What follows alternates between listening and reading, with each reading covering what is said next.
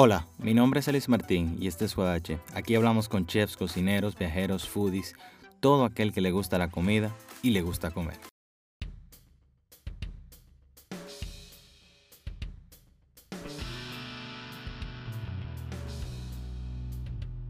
Guadacheros, bienvenidos una vez más a este espacio. Mi nombre es Elis Martín, esto es Guadache. Aquí hablamos con chefs, foodies, cocineros, viajeros, todo aquel que le gusta la comida y le gusta comer.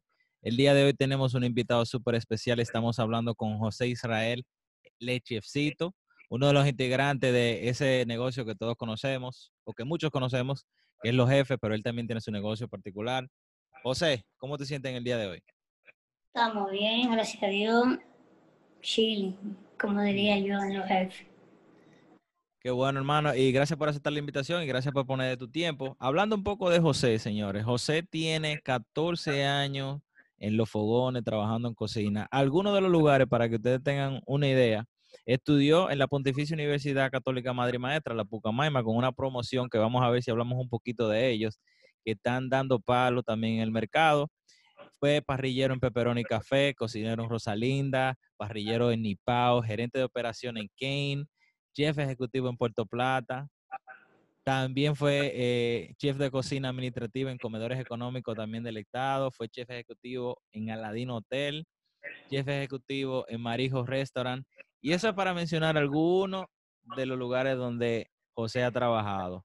Pero José, yo quiero que tú me digas, que siempre le pregunto a mis invitados, ¿cómo tú empezaste en el mundo de la cocina? ¿Qué fue lo que te llevó a, adentrarte en esto? Que es bastante bonito, pero es bien trabajoso. Bueno, bueno, bueno. A mí me entró esto, fue el hambre. El hambre. El hambre de hacer lo que nadie haga y de llevarle la contraria a mi papá y a mi mamá. Eso me llevó a meterme en el mundo de la gastronomía. De carajito, a mí siempre me gustaba cocinar, porque mi papá, siempre, mi papá es cocinero, pero empírico. A él le gusta cocinar para él y para nosotros en ese entonces. Entonces, cuando yo tuve dos dedos de frente, me, me puse, veía toda la vainita que, que papi ponía, los programas de televisión en ese entonces, ponte 10, 12 años yo tenía. Y a mí siempre me gustó como inventar. Mi papá siempre fue como muy, muy, ¿cómo se dice la palabra? Muy, muy orgánico, muy teórico, muy clásico. Y a mí siempre me gustó como vamos a hacer un chofán, pero vamos a hacer el chofán con, con repollo, con, con pate vaca, con el hermano. A mí me gusta inventar desde, siempre. Hasta que un día en casa de mi abuela me puse a hacer un, dulce de cereza con, con, un primito mío y le quemé el sótano a mi abuela. Eso fue hasta ese día, que me di la real pela de mi vida. Quemé todo lo que estaba ahí. Y entre mi abuelo y mi papá me dieron una pela, que yo todavía me acuerdo, tengo 30. Y yo tenía cuando eso como 10 o 12 años. Me dieron la pela del siglo. Que mate un sótano. El sótano de la casa de mi abuela lo quemé yo, haciendo un dulce de cereza. Entonces, José, tú quemaste eso. Y de ahí uno siempre tiene experiencia chula cuando, cuando chamaquito, cuando va creciendo, cuando niño. Entonces, ¿qué te hizo decidir estudiarlo? Porque una cosa diferente es el empírico, que te gusta cocinar, inventar, pero ya cuando te metes a estudiar, ya De, de, como de los 13, 14 años, decidí en mí estudiar gastronomía, pero no di que vainas restaurantes. Yo decidí estudiar eso por... Yo duré como cuatro años o tres años y pico interno en Cuba. Y la comida era más mala que el diablo yo tuve cáncer cerebral. Y la comida era mala. Era como extremadamente básica. Y, en mi mente yo decía, coño, tengo que eh, estudiar, estudiar para cocinar al hospital. Para resolver esa situación. Y me fui como en el área, desde carajito. Y enfocándome en eso y cocinando, quemando vaina, quemando arroz, quemando habichuelas, que hablando con la doña que trabajaba en mi casa, con, que, con mi abuela, ¿cómo se hace esto? Me metía siempre en la cocina y mi papá dice que yo era pájaro, que yo iba a ser pájaro. Muchacho pájaro, y me daban pile pela, porque yo, todos los primitos míos, los primitos míos dando carpetazos y yo en la cocina. Navidad en la cocina. Eh, Semana Santa en la cocina. Y mi papá, no, que este muchacho es medio raro. Claro, no, que me gustaba la vaina. Claro. Y ahí sa- ya cuando yo tenía dos dedos de frente, a los 16, 15 y pico, ya le había dicho a mi mamá, yo quiero estudiar, yo quiero estudiar gastronomía. Yo me gradué a los 15 y pico, 16 casi. Y en mi casa no me dejaban estudiar eso. ¿Y qué hiciste? Lo- Nada, revoltearme como, todas, como hacen todos los carajitos. Hasta que en mi casa dijeron, está bien, está bien, ven, estudia lo que tú quieras. Yo no quería estudiar, yo empecé a estudiar administración hotelera, pero yo lo que, estudié- lo que quería estudiar era cocina. En este país no dan cocina, más que curso técnico y tallercito y vaina. Ujú. Estamos año luz de coger clase de cocina. ¿Cuándo tú crees que eso cambie? Porque eso es algo que yo también he hablado en otro episodio. Como que aquí es famoso. Hay mucha gente que está trabajando en el área y viene mucha gente. Pero todavía como que no hay un currículum que tú digas, oye, tu cocina, la carrera de arte culinario como tal Eso o va- gastronomía. Eso va a cambiar cuando las cabezas de este país, que el presidente con vice, que el director de, de turismo, el ministerio de turismo, se enfoquen en, en desarrollar, en que en verdad en este país hay material para enfocarse, que nosotros podemos hacer un Francia chiquito, para hay material para hacerlo, pero si no nos dan lo, lo ¿cómo se dice? La importancia, los insumos, o sea, la prioridad. insumos, hay, aquí, hay, aquí hay insumos para hacer lo que te da maldita gana, lo que tú te quieres inventar. Como tú quieras, con químico y sin químico, se desarrolla. Pero aquí, o sea, aquí no se enfocan en, en- en- en- Eso. en eso, aquí se enfocan en el turismo, a que vengan muchos turistas. Pero no se enfocan en darle un carácter a, lo que es la gastronomía de este país, ni mundial. Aquí quieren hacer la vaina bien, pero y sacar el juguito a una gente, a una imagen. Eso es así. Una pregunta, José, que a mí me surge y que también se la quiero hacer a él y cuando me dé el chance de hablar con él. Eh, cuando ustedes abren o desarrollan un negocio nuevo, ¿ustedes lo, ha- ¿ustedes lo hacen porque ya están cansados del otro o porque ustedes quieren un reto nuevo? Porque, por ejemplo, tú tienes simple, trabajaste en varios lugares y también estás con los jefes y tienes el. Y tiene, o eh, ¿ustedes lo, tú lo haces porque tú te cansas o tú quieres un reto nuevo? No, es, es como uno, no- como que no, uno se harta de, de- Hay que vivir como sofocado. La idea es vivir sofocado. Si tú no estás sofocado y arrollado, como que no estás en la rutina. Entonces, como un reto personal mío, tratar de, por ejemplo, simple, es como algo que yo siempre he, he tratado de... Por ejemplo, simple es un concepto que yo siempre como he querido desarrollar. Eh, simple no es comida saludable, no es comida light, no es comida... Es como enseñar al dominicano a comer. Ya. O sea, desde, desde que yo arranqué a estudiar esto, yo tenía como eso en la cabeza. Y desde hace muchos años yo tengo haciéndolo. No que no, no me he centrado en eso solamente. O sea, lo tiro, lo saco, lo tiro, lo saco.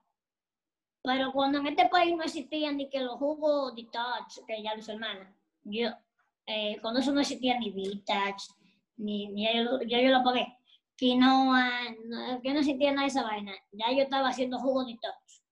Estoy hablando 2009, 2010. Y no el jugo detox, eh, el que no se puede beber. Eh, hay Uno, uno jugos- bueno, uno bueno, porque eso es tierra casi. No, no, no de que esos jugos de que exóticos que tú te das un trago y te dices, no, lo boté. No, no.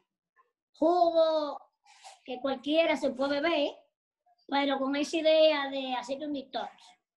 Unas buenas combinaciones, vaina. Y a mí me gustaba leer pila y yo hacía combinaciones de, de vegetal y vaina. Y lo iba probando hasta que logré como un equilibrio y fui haciendo recetas de jugo.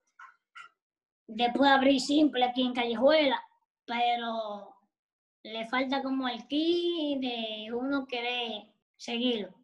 Yo lo quito, lo pongo, lo quito, lo pongo. Va a haber un momento en que yo lo deje por Qué el resto de la vida, pero ahora mismo toca dejarlo backstage, como dice. Interesante también que tú lo digas, que tú lo tomas como un reto personal y que quieres vivir o que te gusta vivir arrollado. Porque a uno cuando trabaja en cocina, le, ese sentimiento es incómodo, pero es, es bueno, es agradable para el que cocina, ¿verdad? Es chulo, es chulo. Ese, ese pecozón que te da la adrenalina, es chulo. Y tú que has trabajado en tantos lugares, ¿tú crees que para tú tener tu negocio propio, hay que hacerle su tiempo a otra persona? No, o sea, no hay que hacerle tiempo a nadie. Si tú tienes los cuartos, te lo puedo poner. Pero lo que sí no te da la gente eh, el conocimiento, porque, por ejemplo, tú puedes tener los cuartos chanflín, pero no te conoce a nadie, más que porque tú seas hija de tal gente. Soy la hija de Miguelito, el dueño de la bomba Shell de la Sarasota. No es por eso. O sea, hay que hacer, o sea, es algo ya interno. Tú tienes que ir escalando. Esto es, es una industria de, de, de escalera, es una escalera. O arranca desde cero y va subiendo. Tú vienes siendo ayudante, estás estudiando de ayudante, de cocinero, después tú llegas a cocinero, después tú llevas a, jefe de línea, eh, y va subiendo. Que soy asistente del chef, que, que soy su chef. Pero esto es algo que si tú no sabes, si tú no sabes desarrollarlo desde cero, tú no le puedes llamar la atención a nadie. Tú no puedes ser dueño de nada. Aunque tú seas el dueño, si tú no sabes, tú no puedes llamar la atención. O sea, no hay forma de que en algún momento tú digas, mira, tú estás haciendo la vaina mal y tú no sabes ni pelar una papa. O nu- tú nunca la has pelado con un pelador. Tú la metías en una máquina. Tienes que saberla, todo lo vertiente. Entonces, esto es una escalera. Hay que ir escalando. De chin en chin. Para ¿Y tú lograr en algún momento que alguien te diga, chef, que es un título que no te lo da ni la carrera, ni te lo da la universidad, eso te lo da el tiempo. Ahí. Eh, tú sabes que eso yo lo hablo mucho y eh, lo hablo mucho con un amigo, que ese título lo viven tirando. ¿Y por qué me, mercadeable? Por Pero eso no es así. yo, yo, no, yo no me considero ni chef ni nada, yo soy un cocinero más. Me falta pila, pero yo me puse chefcito fue porque lechecito. Porque a mí de carajito me decían la leche. Entonces, en la, universi- en la universidad yo me enfoqué como en ganar, en, en participar en todo, en todo lo interuniversitario y toda la vaina, y los profesores me pusieron, no, checito, che- eh". me decían ochecito, una parte, y el otro me decían el peti. Los extranjeros me decían el peti, y los profesores criollos me decían checito. Entonces yo junté como mi apodo de carajito, la leche con, con checito, y le puse lechecito. Pues, Ey, co- pero- como, como cocinerito, como que no pegaba. no, pero está duro, está duro. Yo pensaba que era de chef chef, pero es de la leche, lechecito. Ey, como de leche con, con, checito. Es como una combinación. está bien, bacano cómo surgió eso. José, y en tú trabajando, ¿verdad? Tú trabajando para otra persona, tú tenías la visión de negocio, porque no todo el mundo piensa igual. Algunas personas están cómodos trabajando para otra persona, escalando, como tú bien dices, llega a una buena posición, quizá en la cocina, pero no todo el mundo tiene la visión de negocio, no todo el mundo tiene la visión de emprender. Mientras tú estaba- estabas trabajando, ¿tú tenías esa visión? Desde la universidad. Más, yo una vez empezaba a estudiar, ya yo quería tener tipo, un restaurante, vaina estrella, Michelin, vaina yo qué. Yo era de que el papá upa, los papá upa. Pero no siempre, todo el cocinero tiene esa visión de tener algo suyo. O de ser alguien en algún momento. O de que tu nombre suene entre los grandes. Pero es difícil, es difícil. Es, es difícil posicionarse, pero después que se logra, nada más tirar para adelante. Y ustedes lo han hecho muy interesante. Yo quiero que tú me hables un poco, yo no sé si desde siempre tú con Eli Saúl y Ilme, ustedes todos se reunieron y crearon juntos los, los jefes o cómo surge. Por lo menos, yo he escuchado la versión de ellos dos, que me gustaría escuchar la Los tuya. jefes, los jefes surgieron con el MEI y el Gordo. El MEI y el Isaúl. Yo entré, ya los jefes estaban abiertos cuando yo entré. Eso fue una idea de, de ellos dos. El Gordo siempre le gustaba inventar y siempre le gustaba botar, o sea, hacer la diferencia en lo que sea. Y de lo que él hace, él trata de ser el mejor. El MEI igual. El MEI es más de dulce, es más de la chulería, es más de los platos chulos, la, la- o sea, como, ¿cómo se, cómo se llama? La, re- la revista People, como el guay del guay. Para mí me viene siendo como eso. Ya. Ella es, ella es la chulería, ella es la que le da el otro y ella es la que le da el enfoque. Mira, esto y esto, pero aterrízalo y póngale, ella es la técnica chulería de los jefes. El gordo viene siendo... ¿qué El creativo. El creativo, el que se imagina, esto con esto, más esto, da esto. Y yo soy el de los numeritos, el que, dale, vamos a aterrizar esa receta, eso que ustedes vamos, vamos a hacer. Va, va, va, va. Funciona, no funciona. Tremendo equipo, tremendo equipo. Sí, donde sí. todo el mundo se complementa. Y, y eso es importante, o sea, en un equipo de, de cocina y en un equipo de negocio, tiene que haber esa sin- sinergia, que todo el mundo colabore. Y interesante que ustedes lo lograron de manera orgánica, porque también tú me decías fuera del aire que tú estudiaste con, con Elisaúl, o sea, desde la misma promoción, tomaron el examen y todos juntos. Ah, me acuerdo, ese, fue el mejor día, estábamos borrachos los dos. ¿y cómo le El fue? swap, yo tenía el swap de mi vida, yo no sé, pero entramos a la poca. Yo no sé si no fue bien, yo sé que entramos. Ay, ay, ay. ¿Cómo no fue? No sé, pero entramos. Ok. Pero, o sea, eh, estábamos en, en tiempo, el gordo me lleva, yo tengo 30, el gordo debe tener, si no me equivoco, 32 o 33. Y estábamos, con todo el mundo estaba como en un carril diferente en esa época. Éramos muchachos. Yo no estaba en beber romo, en callejear, en discotequear, en quemar la calle. Todo el mundo tiene su etapa. En ese momento estábamos en quemar la calle. Y otra cosa, José, tú que hablabas que tú manejas los números, ¿cómo es el, el proceso para tú desarrollar un menú? Porque mu- muchas personas, está bien, quiero tener mi negocio, pero antes de tú tener negocio, tú tienes que tener claro los numeritos, tienes que tener claro qué tú vas a ofrecer. Mucha gente como que quiero arroz, pero quiero hamburgues, quiero pollo, y como que no hay un concepto claro de qué es lo que se va a ofrecer.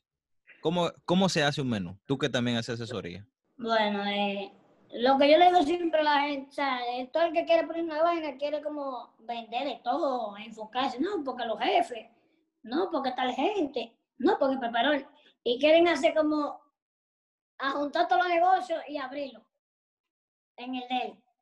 Yo, eh, yo tengo como una teoría de que tú debes de explotar un producto. Y enfocarte en un producto y desarrollar un producto y dárselo a la gente ese producto porque esa es tu idea y tú quieres romper ese producto, tú quieres vender longaniza y que en este país la longaniza la conozca hasta el haitiano, pero que la gente como que se, se desencanta rápido. No ha abierto bien y, no ha vendido cinco longanizas y ya está, coño, vamos a vender chicharrón ahora. O sea, enfócate en algo. O sea, ese, es mi punto de vista. Tú enfoca en algo y lo explota y en algún momento va a surgir, pero si tú no le das el calor y tú lo que estás pendiente a que Funalito está vendiendo longaniza también igual que yo, a que Miguelito, o sea, tú nunca vas a ser nada. O sea, tu negocio no va a surgir, porque si el dueño, que es la cabeza, está pendiente a lo que está haciendo el otro, tú nunca vas a hacer nada. O sea, hay que estar tú tienes que estar claro en lo que tú quieres hacer y lo que tú quieres vender. Obligado. ¿Qué yo quiero? Esto. Eh, voy a hacer un- en dos años yo voy a ser papá de, del chicharrón. Y ponerte, pero si tú no te pones a tratar de que tu producto sea el mejor del mercado, tú nunca lo vas a hacer. José, cuando tú pasas, mientras tú eras, eh, porque me interesa, porque ya tú estás de los dos lados, ¿verdad? Tú eres el jefe y fuiste el empleado. Me interesa saber como tu punto de vista, cuando tú eras el cocinero, ¿verdad? No, que no era el jefe. ¿Cómo tú veías al que estaba arriba de ti? Y cómo tú lo ves ahora, que tú estás, una- Te, te, te, te- se puede hablar mala palabrería, Iván. dale para allá, dale para allá. Sea, dependiendo. Había como una media. Habían jefes bacanos y habían jefes que eran un hijo de su maldita madre. Sí. que entre comillas fueron los mejores porque ellos te lo hacían como para que tú aprendieras, porque ellos se enfocaban. O sea, los jefes no joden, no joden tanto. Todos joden, pero hay uno como que se te enfoca mucho en ti, porque ven algo en ti. Por ejemplo, en Pepperoni, en el grupo de Pepperoni, todos mis jefes como que me, me, me lo metían frío, como que se enfocaban en que yo no estuviera barajando. Y lo mío y era, dale, eh, en la línea, vete por la producción. O sea, a ellos no les gustaba verme así en, ba- en baraja. Ah, y yo nunca, en ese momento, yo lo que veía, coño, estos mañana me están explotando. Desgraciadamente. O sea, al final, yo entendía desde mi punto de vista que me lo estaban metiendo frío. Hasta que uno de los de mis jefes, que es Peto, que ese fue como mi jefe más directo en Peperón, me jaló, me sentó y me dijo, mira, amigo, yo lo que quiero es que tú aprendas. Que tú no vas a hacer nada barajando, hablando mierda con el, cocinero. Y ¿qué? Yo prefiero que cuando tú no tengas nada que hacer, tú cojas por el pantre para que se ven en el pantry, coja por la producción, para que tú te sepas la producción completa. Y nada, un día yo no estoy aquí, tú vas a ser el jefe. Pero yo no lo veía así, yo veía que me, que me lo estaban metiendo frío. Después de ahí yo como que empecé a aterrizar y analizar y analizarme yo, qué yo quiero en un futuro. Y fui bajándole. Me fue dejando llevar un chismán. Pero al final, tú sabes que uno era muchacho, tenía que 16, 17 años. No lo mismo. Tú sabes que está interesante eso y ahora que tú lo mencionas me, me surge la pregunta. ¿Tú tuviste algún mentor? Aparte de ese cocinero que te dijo en ese momento, oye, enfócate, tal y tal. Yo tuve muchos mentores, pero el que yo le, le, le tengo que rendir pleitesía, como dice, se llama Mingo. Es un chef empírico, pero fue el que, el que me aterrizó, el que me jalaba. Él era eh, jefe de cocina caliente en Rosalinda, que era como, o sea, yo era cocinero de cocina caliente y él era mi jefe directo. Y él fue como que me aterrizó. Mira esto, esto, lo otro. Ahora mismo él viene siendo, si no me equivoco, él es uno de los chefs de Dolcería. Le dicen, lo conocen en la calle como Mingo. Se llama Domingo, que sé yo qué, de Samaná. Para mí ese es mi papá. Mi papá, que cuando yo llego hay que sentarse y hacerle pletecía. O sea, ese fue el que me enseñó y me aterrizó y me dijo, mira, la cocina es lo, como tú la veas. O sea, la cocina es lo que tú quieres que sea que se cocine. Tú lo cocinas como te tu maldita gana. Pero tiene que tener un carácter y una forma tuya. Tú no puedes ser la copia mía ni la copia de aquel. La, la, eh, boloñesa es la misma boloñesa aquí en Europa, en Italia, en, en Es la misma boloñesa. Es, la forma que tú le des a tu boloñesa. Y después de ese día yo como que mierda, me fui aterrizando, pise tierra pues yo estaba en la NASA, yo me sentía que yo era el papá porque trabajaba en Peperoni, trabajaba con los tigres maduros, pero ese tigre me aterrizó y todavía al sol de hoy él me llama y me dice, ¿cómo va? ¿Cómo está la vaina? Y yo, ¿qué? Hey, pero tremendo consejo, la cocina es lo que tú quieres que sea. Tú eres que le da el, carácter de seriedad o no. Hey, pero a cualquiera, papá, cualquiera le ayuda. Cuando tú formas una sociedad en cocina, ¿ustedes hablan todos los términos antes de? ¿O cómo, cómo es eso? Porque según tú me dices, ya por lo menos la persona con la que tú estás asociada más grande, que él y Saúl, ya ustedes son amigos y se conocen. Pero ustedes dijeron, papá, mira, esto es así, tú te vas a poder dedicar a tu negocio como tú quieras, tú vas a tener tu tiempo para lo tuyo, o tú tienes que estar aquí todo el tiempo. ¿Cómo es, cómo es la dinámica? ¿Cómo ustedes trabajan eso antes de? Todo depende de cómo tú te manejes. Por ejemplo, yo trato de dedicarle todo el tiempo que yo pueda a los jefes. Eh, libre, no libre. O sea, mi, yo me levanto y pienso en los jefes. O sea, yo me levanté a las 7 de la mañana y lo primero coño, los jefes, la compra, que yo qué, la producción, eh, la sucursal de la Gustavo, la sucursal de, de, de Santiago. O sea, lo primero que yo veo cuando me levanto es mi celular a ver qué dijeron el grupo, si la producción, que el encargado de compra. Mi, mi vida y los jefes. Ya lo otro viene siendo un segundo plano. yo le saco tiempo a lo otro después que yo termino de cuadrar a los jefes. A los jefes también ya hoy. Yo arranco para lo otro. Y de todo lo que tú haces, ¿hay algo en todas las actividades que tú desarrollas o proyectos que tú tienes? ¿Hay algo que sea lo que más, más te guste? Que tú dices, oye, con esto sí yo me entretengo, con esto yo sí gozo. Con los muchachos, los jefes. Se me día que, que los jefes es como todos somos como un personaje. Ok. O sea, vemos de todo tipo. Hay tigres que no se ríen, habemos gente, en los jefes hay gente que son aburridos, hay gente que son demasiado chistosos, hay un pájaro, hay un, hay un fundido su caco, hay una cajera que es un maldito lobo, una maldita cueva, eh, allá vemos de todo. Entonces, como una, esto es un circo. Yo, me, yo lo veo como un circo. Somos todos un personaje, eh, que tal gente un payaso, tal gente que. Entonces, yo, lo, eh, yo me distraigo en los O sea, ese es como mi día a día, ese es mi familia. ¿Y cómo tú crees? Porque tú eres el jefe, tú eres uno de los jefes. Entonces, se puede decir ¿Cómo tú crees que ellos te ven a ti? No, yo soy su papá. Papá, papá Chesito. O como me dicen, ellos me dicen Chelly. Chelly. Había un cocinero hace dos años y pico. Él, él desarrolló mi nombre. Él dijo que, che, eh, que Checito en inglés es Chelly. Después de ahí, nadie me dice que Checito de los jefes. Todo el mundo dice, eh, Chelly, Chelly, Chelly. Qué lo que era. Eh, ellos, me, esa, ellos me ven, no diga como un jefe burro, su papá. Mire, Chelly, tengo este problema, ¿qué usted piensa? O sea, hasta consejo, como su papá. Carajito que son de mi edad, que pidiéndome consejos. No, pero mira, eh, eso a mí me sorprende, José, porque a, veces eh, yo, yo escucho gente hablando y tú le oyes hablando las experiencias que han tenido y tú dices, pero tú tienes que tener mínimo 45 años, 50, y después me dice la edad, que me ha pasado un par de veces ya, 22, 23, 26, y yo, pero ven acá, ¿cómo así? Y a veces quizás te ven a ti, que tú has caminado muchísimo, y te dicen, Shelly, ¿qué tú opinas de esto? Y eso es lo que pasa yo no te voy a decir que, yo he caminado mucho. Yo, cuando empecé esta industria, yo eh, me traté de, de aprender con mucha gente. Entonces, había ya, por ejemplo, yo duré en Pepperoni tres años. Tres años y medio, si no me equivoco. Entonces, ya yo en Pepperoni iba a aprender más. Yo todavía soy un cocinero, entre comillas, nuevo. Necesitaba aprender de más gente. Renuncié de Pepperoni y me fui para otro sitio. Y fui como tratando de ir cogiendo de todo el mundo para en algún momento yo como centrarme y decir, yo soy esto. Ok. Por ejemplo, si tú tuvieras que decir, por lo mencionándome tres, si tú tuvieras que decir, en este lugar aprendí esto, en este lugar aprendí esto, en este lugar aprendí esto.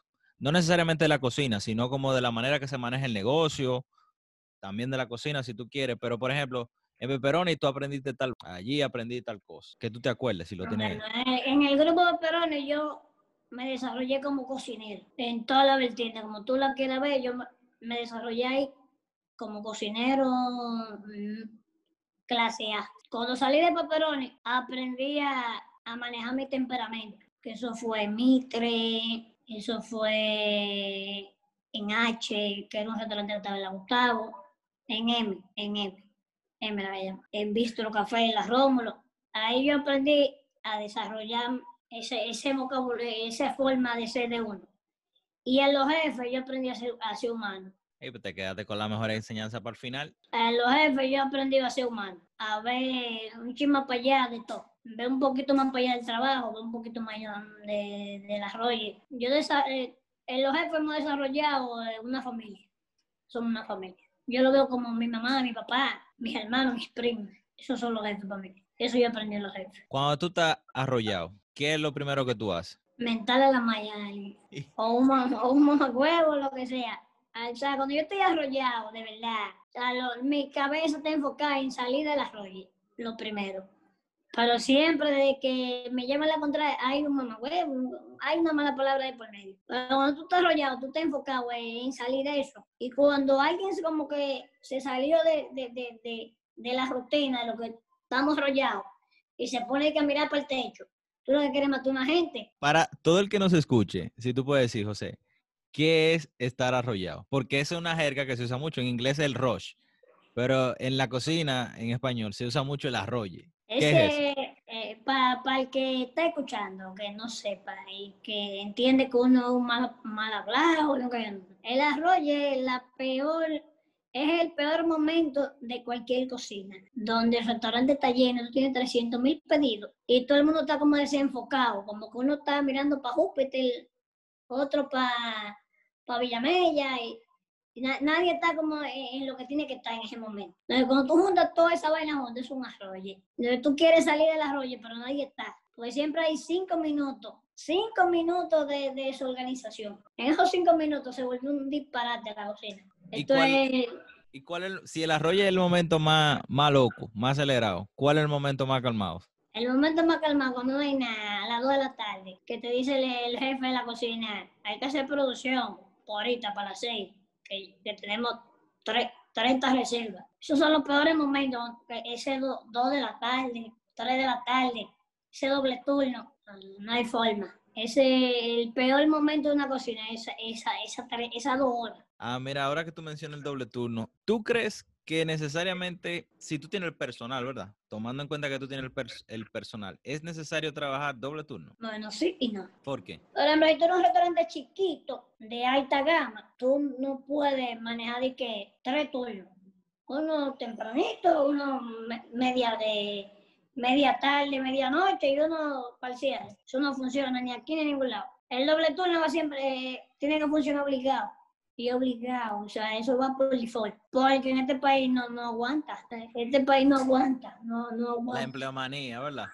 No aguanta, dan la mamacita. Vaina sueldo, vaina doble sueldo, vaina vacaciones, vaina FP, vaina seguro, vaina que te enfermaste, hay que pagarte. Cualquiera va de nada. Claro. Es por eso los doble turnos van por default. Es un arroyo, uno se, uno se explota, pero al final uno le busca la vuelta. Y también doble turno, para el que nos esté escuchando y no sepa lo que es, el doble turno es básicamente tú trabajar las dos tandas. Por ejemplo, si hay una tanda en la mañana y una tanda en la noche, tú trabajas las dos, las dos tandas. Trabaja lo- los dos reales turnos.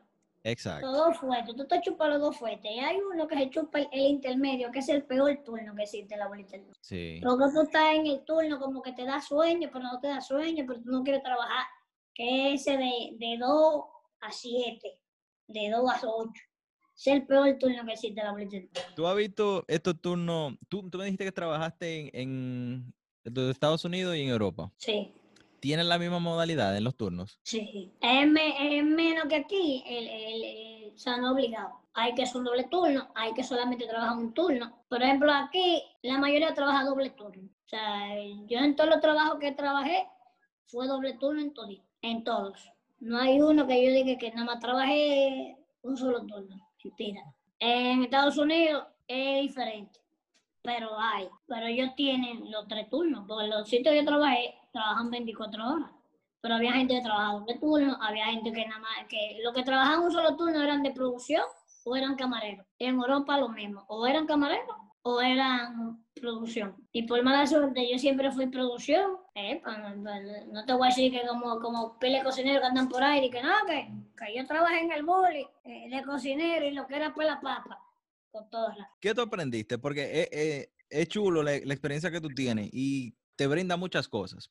El poder, el haber trabajado aquí, trabajado en Estados Unidos y trabajado en Europa. Son tres cocinas diferentes. Es una cultura, o sea, son tres culturas totalmente diferentes. ¿Cómo, cómo fue para ti? O sea, ¿cómo empezaste? Fue, si fue aquí, Estados Unidos, allá. ¿Y cómo fue el trayecto? Eh, el mejor es aquí. En los otros sitios, allá, en los otros lados, te pisotean. Tú vienes siendo una mierda de cocinero. Hasta que tú en, algún momento logres como escalar. Pero es difícil escalar cuando tú tienes 15 tigres a lo tuyo que son igual o mejor que tú. Es difícil subir. Muy difícil. De la única forma que tú subes es que tú estás haciendo una pasantía, que te graduaste de, de la Gordon Blue, del Moxie Seven. No, una escuelita chula, bien. No es que te ven ni que muy, pero te tiene a cuarta chuleta. Hay que subir una gente. Se llama que tú se graduó del sitio, tiene los conocimientos, ya tiene ocho meses aquí de pasante, seis meses de pasante. Vamos a darle una oportunidad a ver qué es lo que es. Pero no es lo mismo. Aquí tú tienes más oportunidad de subir. ¿Tú crees, aquí se toma mucho en cuenta eso, eh, el estudio, o es más la experiencia? eh, eh, las dos cosas. Aquí no hay que estudiar para subir, pero para en algún momento tú seas alguien tienes que estudiar. Porque, por ejemplo, en este país lo que ven más, lo que ven más es al extranjero. El extranjero le da más oportunidad que al criollo. Aquí hay mucho, aquí llega demasiada gente, aquí hay demasiado tigre duro, de fuera, demasiado. Pero tuve un carajito que estudió en Mouse Seven, que es mexicano, tiene otro concepto de comida, tiene otro concepto de, de servicio, tiene otro concepto de, de ver un restaurante. Ah, por ejemplo, no te voy a de, de, de mí mismo. Chamo que está aprendiendo ahora, le gusta la gastronomía, pero no tiene los conocimientos que tiene aquel. ¿A quién le van a dar el fuetazo primero? Aquel que sabe, por lo menos tiene la base. No va a venir a aprender aquí. Eso es lo que pasa aquí con, el- con el dominicano. Ahora que los carajitos está, ahora que lo- todo el mundo quiere estudiar gastronomía, todo el mundo quiere ser chef. El hijo de tal gente, ¿no? Y tú ves que no se han graduado bien en la universidad y yo soy chef, que yo qué. Mentira. No saben ni qué es una cebolla. ¿Por qué tú crees que pasa eso? Que hubo este repunte de querer estudiar gastronomía. Sí. Si antes era una cuestión, como tú me decías fuera del aire, te veían de una manera denigrante. El- el no sé qué es lo que tienen. ah, todo en, aquí en este país todo es como de moda. Aquí todo es una moda. Un momento que todo el mundo quiere ser arquitecto. Ahora todo el mundo quiere ser cocinero. Todo el mundo quiere estudiar gastronomía. Todo el mundo quiere poner un restaurante. Todo el mundo quiere tener un maldito truck. Tú el que tiene 500 pesos quiere poner un truck. Por ejemplo, ahora de la pandemia, todo el mundo es cocinero. Pero mucho por necesidad. No es de que, Pero es que tu necesidad no quiere, porque tú hagas un flan bueno, no quiere decir que, por ejemplo, vamos a hacer un ejemplo. Ey, pero le, le diste duro ahí, que porque tú hagas un no, frank. no, es que- la- aquí en este país no, no quieren decirle la vaina clara a la gente. Ajá, ajá. Usted lo que es enfermero, siga trabajando en su enfermería. Entonces, no le quite la comida a un cocinero que, que, te- que- que está haciendo lo mismo que usted. Entonces, Miguelito está haciendo un flan, que está, haciendo, está vendiendo flan, y está vendiendo 800 pesos. Viene tú y hace un flan a 300. Miguelito sacó de aquí abajo y agarró y, invirtió 10, 10 dólares en Instagram, hizo una publicidad, una vaina. Y el otro viene pan, hizo lo mismo, pero ¿a quién le van a comprar? Al de los 300. Si tú no tienes gente, ¿a quién le van a comprar? Al de los 300 pesos. Ahora mismo la cuarentena lo que vino a, a que anunciar los cocineros.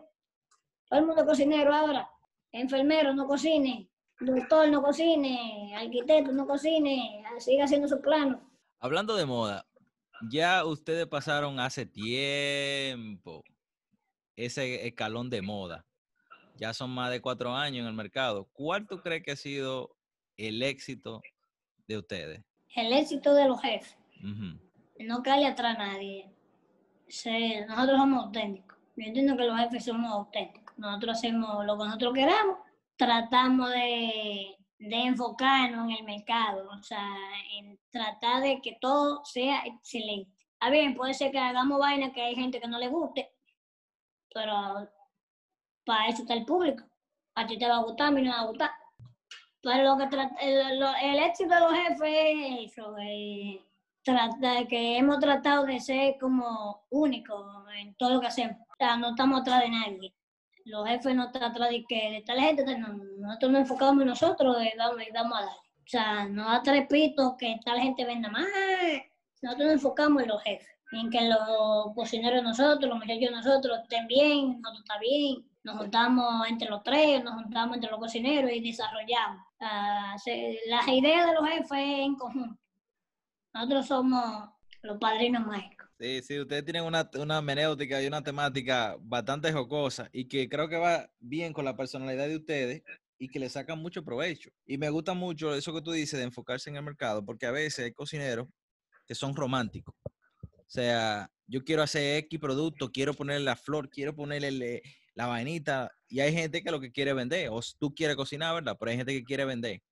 Por ejemplo, si mal no recuerdo, en una entrevista que le hicieron a, a Eli, él dijo, yo quiero, yo voy a poner todo entre dos panes en un hamburger y voy a crear ahí. Hay mucha gente que quizá no, que quizás se ven en romance y que no, que tiene que ser plato y que esto y que lo otro. Pero hay gente que se enfoca, esto es lo que vende, esto es lo que el público quiere. Vamos a darle eso.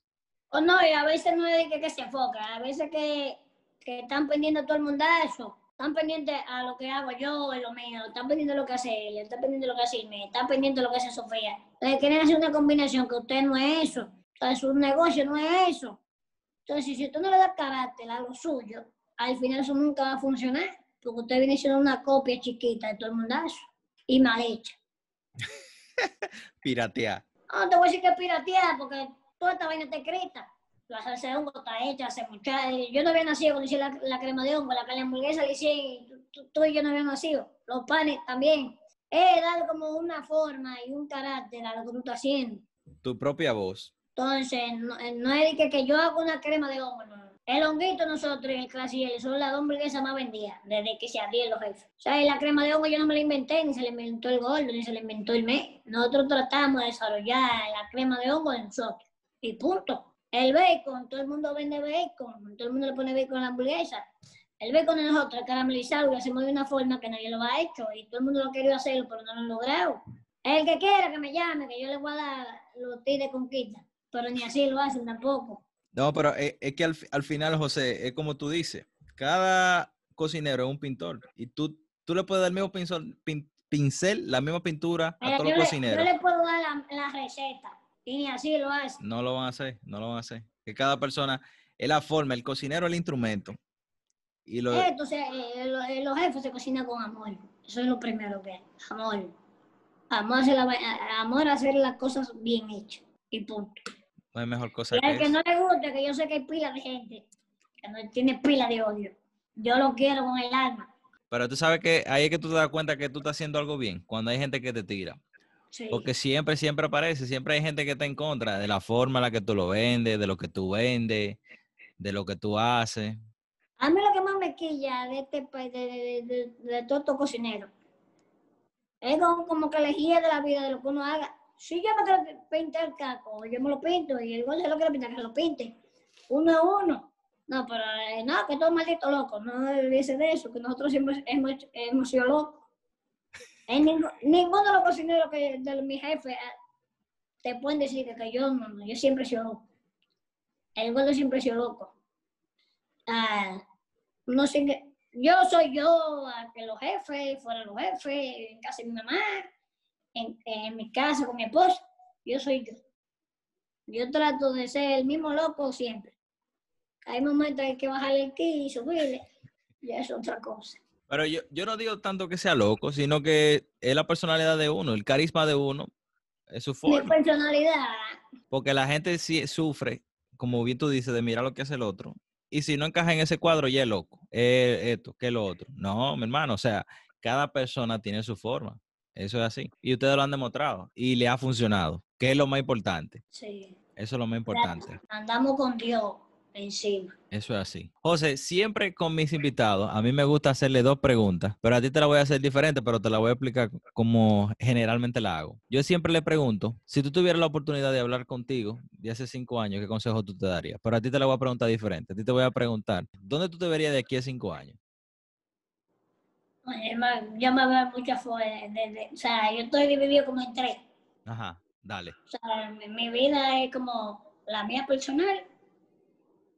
Yo personal me veo como un che importante de este país. En cinco. Ya reconocido, que la gente ya que sea, que la gente ve- me ven en la calle ahora mismo y una foto. Pero yo lo quiero más, más intenso. En los jefes, veo como la cadena en cinco años, vaina internacional, un McDonald's mundial, pero criollo vaina que estemos en, Santiago, en Río en Estados Unidos, no, pero veo los jefes. Y Chesito Kitchen, como el catering más duro de este país, pero a mi manera. Claro. Eh, con mi concepto de mi comida, o sea, no el catering común que hay en este país, que todo el mundo se en una mierda. Sin ofender, pues yo sé que cuando tú subas, eh, la gente va a quillar. Escúchame, que, que yo hablo muy claro. No, pero eso sí, si algo me he llevado o he aprendido de esta conversación es, auténtico. Al final del día tú tienes que ser auténtico y claro de lo que tú quieres. Y no hay forma de, de tapar eso, de hacer actuarlo. Eso es realidad. Y la otra pregunta que siempre le hago a mis invitados es, cuando tú te vayas de esta tierra, ¿cómo te gustaría ser recordado? ¿Cuál te gustaría que fuera tu legado? Yo estoy tratando desde ahora, de carajito, todavía me veo carajito. Tengo 30, pero todavía me veo como de 16. La gente me dice, no, tú eres un niño. No soy un niño, tengo 30. Ah, yo estoy tratando de desarrollar como un legado con, con todo, el que, todo el que me conozca, todos los cocineros trabajen conmigo, el que cancele, el que no cancele. De que en algún momento ellos digan, coño, yo trabajé con tal gente. Por ejemplo, yo aprendí mucho con una empleada de nosotros que, que murió hace ya 20 días en un accidente de tránsito. Esa chamaquita me enseñó pila. Y era cajera de los jefes de la Rómulo. Y ella era como que me aterrizaba. O sea, ella era la que me decía, cuando estábamos arrollados, tranquilo, que vamos a salir de esto. Y yo, ¿qué? Y como que me controlaba en ese Ella logró como conocerme tanto que me controlaba en ese momento. Wow. Y llegó a callarme en ese momento a decirme, cállese, esté tranquilo, tranquilo. Ah, con esa chamaquita, eh, o sea, cuando esa chamaquita murió, que a mí me llaman a las 10 de la noche, que, que murió en el accidente, que me llaman, ah, yo hasta lloré. yo lloré como si fuera hermana mía o mi mamá. Ah, yo estoy tratando de desarrollar como un legado entre la gente de uno y el que no me conozca y el que logró conocerme entienda que Chocito es Chocito y que yo esté o no esté, la gente hable de mí. Estoy tratando de eso. Es difícil, pero se está logrando. No, pero tú, tú diste la clave, o sea, ya en esta etapa de tu vida, tú aprendiste a ser humano. Y ese, y ese sentimiento que tú tuviste por esa muchacha es lo mismo que tú me estabas comentando, o sea, que es una familia y tú sentiste como que perdiste un familiar. Sí. Tú vas... yo, cuando me, me llaman, que yo, yo dije, coño, me moría mami, algo así. Allá tú sabes más o menos cómo nosotros nos llevamos interno. Uh Qué fuerte. Señores, cuadacheros, este fue José Israel. José, gracias por tu tiempo.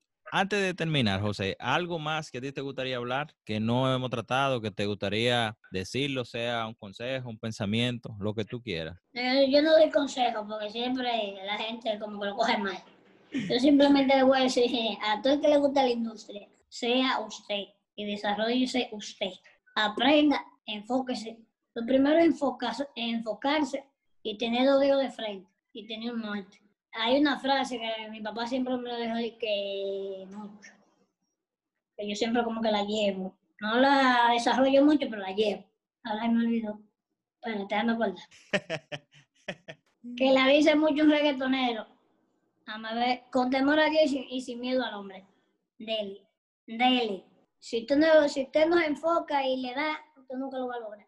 Tiene que ponerse. Y yo creo que eso se aplica a todo enfocarse y darle. Se puede aplicar a cualquier área de la vida, MT, el corazón, la mano, el cerebro, todo. Enfocarse y darle, sin mente.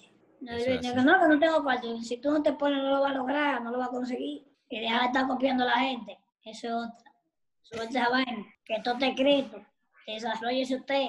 Le está copiando, está chequeando a la gente la vaina de otro.